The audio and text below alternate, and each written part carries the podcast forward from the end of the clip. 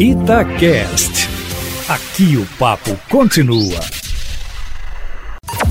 Em cima do papo com Edilene Lopes. Ela está chegando com os bastidores, o dia a dia da política em Belo Horizonte, em Minas e no Brasil. Edilene Lopes, ritmo de vacinação no Brasil desperta disputa política na internet. Boa tarde para você. Boa tarde, Eustáquio Ramos. Estamos chegando com informações quentinhas aqui na coluna em cima do fato. Isso mesmo, o ritmo da vacinação no Brasil já virou motivo de aposta entre políticos brasileiros. A pergunta que não quer calar é se o governador Romeu Zema também vai entrar na brincadeira. Pelo que eu apurei, mineiro que é, Zema vai ficar fora da corrida das autoridades no Twitter. Eustáquio, ontem, João Dória do PSDB anunciou que até setembro toda a população de São Paulo será vacinada. Eduardo Paes do PSD, que é prefeito do Rio, respondeu respondeu na rede social: me aguarde, Dória.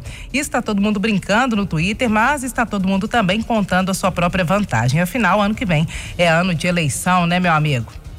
É verdade, Edilene Lopes. E compra, liberação de vacinas e o Plano Nacional de Programa Nacional de Imunizações, Edilene? Pois é, fato é que além da demora do Brasil em negociar a compra e liberar vacinas, o mundo sofreu a falta de insumo para a produção de imunizantes e o país enfrentou e está enfrentando problemas relacionados ao cumprimento do Plano Nacional de Imunização. Grupos prioritários genéricos, Eustáquio, como os da área da saúde, possibilitaram interpretações diversas em relação à regra nacional. Aqui em Minas, por exemplo, a vacinação de servidores administrativos da saúde, inclusive que estavam em home office, é alvo da CPI dos furafilas na Assembleia. A apuração mostrou que servidores administrativos foram vacinados antes de servidores que estavam na linha de frente, meu amigo. Esse é um problema de um plano tão genérico. Yeah, mas como é que fica a autonomia dos municípios e dos grupos prioritários? Essa é uma outra questão. Ela está relacionada à autonomia de cada município que pode pode fazer pequenas adequações dentro do Plano Nacional de Imunização. As prefeituras podem fazer pequenas mudanças. E não param de surgir também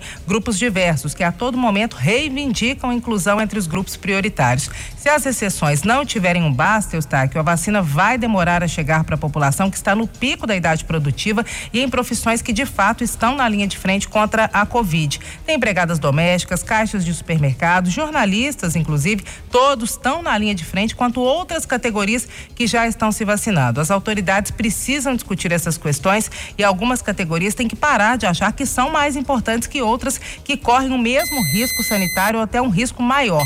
Quem sabe o Plano Nacional de Imunização, que é tão bem falado, Eustáquio, não pode passar ainda por algumas melhorias, é ou não é? Pois é, Edilene. Agora, a pandemia de Covid-19 escancarou um outro problema no Brasil a quantidade de pessoas com outras doenças, diabetes, pressão alta, obesidade mórbida. Exatamente, Eustáquio. A pandemia expôs esse outro problema que é grave no Brasil, o tamanho da população que tem comorbidades. A vacinação desse público que exige a comprova comprovação com documentação, tem uma triagem que exige uma demora um pouco maior e que, segundo o secretário de Saúde do Estado, Fábio Baquerete, deixou a vacinação ainda mais lenta aqui em Minas Gerais. O tamanho do público com morbidades mostrou que o Brasil é um país doente. Muita gente de todas as idades, com pressão alta, com diabetes, é um país que precisa investir mais na prevenção para gastar menos com o tratamento. E qualidade da saúde passa por qualidade de vida, saneamento básico, acesso à saúde, à educação. O Brasil é carente de tudo isso e a gente sabe, né? Edilene, ainda sobre essa questão da vacinação, você fez uma entrevista exclusiva com o presidente, o novo presidente do IBGE, Eduardo Rios Neto, e ele falou que o, o, a falta da realização do censo prejudica a vacinação. É verdade. O Eduardo Rios Neto, que é mineiro aqui de Belo Horizonte, é o pai do nosso querido amigo Renato Rios Neto, hoje é o presidente hum. do IBGE. Ele disse em entrevista exclusiva a Itatiaia que o atraso na realização realização do censo, que teria que ser realizado no ano passado, prejudica o processo de vacinação contra a Covid-19 no Brasil. Isso porque os dados não estão atualizados. Então, o número de vacinas que é enviado aos municípios, por exemplo, as faixas etárias, todos esses dados são muito, muito antigos, eles têm mais de 10 anos. O ideal é que o censo seja realizado de 10 em 10 anos. Primeiro houve um atraso em função da pandemia, depois um atraso em função da falta de recursos destinado ao orçamento para a realização do censo, que foi vencido com uma decisão judicial, precisou disso e agora o governo federal é obrigado a realizar o censo no ano que vem